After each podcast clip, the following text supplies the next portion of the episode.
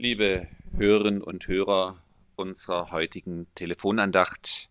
Auch das heutige Bibelwort, über das ich mit Ihnen nachdenken möchte, kommt wie das gestrige aus dem Hebräerbrief, Hebräer 13, Vers 2. Dort heißt es, Vergesst die Gastfreundschaft nicht, denn durch sie haben einige, ohne es zu ahnen, Engel beherbergt.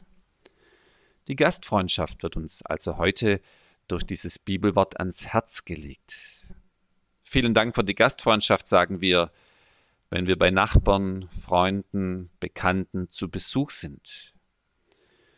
Vielen Dank für die Gastfreundschaft, sagen wir und sind dann sehr gerne auch bereit, diese Freunde, Bekannten und Nachbarn dann selber einmal bei uns wieder einzuladen.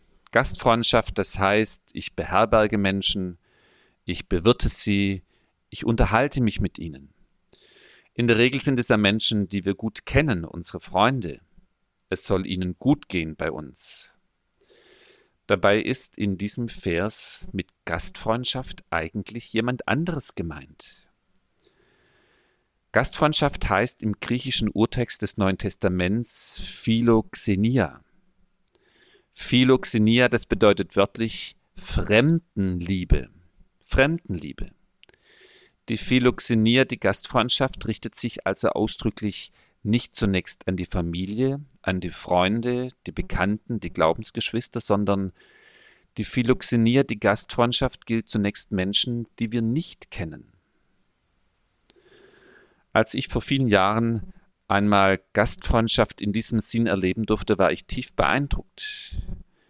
Wir waren zusammen unterwegs mit dem Rucksack in der Türkei. Am Abend eines anstrengenden Tages fragten wir einen Mann, einen Bauer, nach einem Platz für unser Zelt. Da lud er uns ohne zu zögern ein, in seinem Haus zu übernachten, obwohl wir für ihn Fremde waren, sogar Ausländer.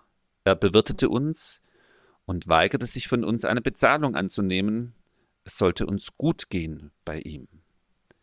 Das war wahrhaftig Gastfreundschaft im eigentlichen Sinne, zudem noch von einem Menschen, der nicht Christ war.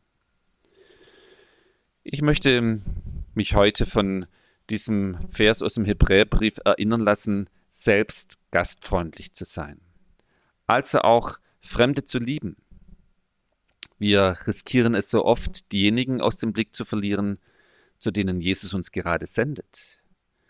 Dabei ist die Fremdenliebe oft nur ein Lächeln weit entfernt. Im Bus oder im Zug, in der Nachbarschaft, auf der Straße. Und wir dürfen gerne gespannt sein auf das, was wir erleben, wenn wir mutig und kreativ unseren Auftrag der Fremdenliebe in die Tat umsetzen. Manchmal geht es vielleicht einfacher, als wir denken. Lassen wir uns von diesem Bibeltext einladen, im eigentlichen Sinne auch heute gastfreundlich zu sein. Dabei wünsche ich Ihnen viel Erfolg.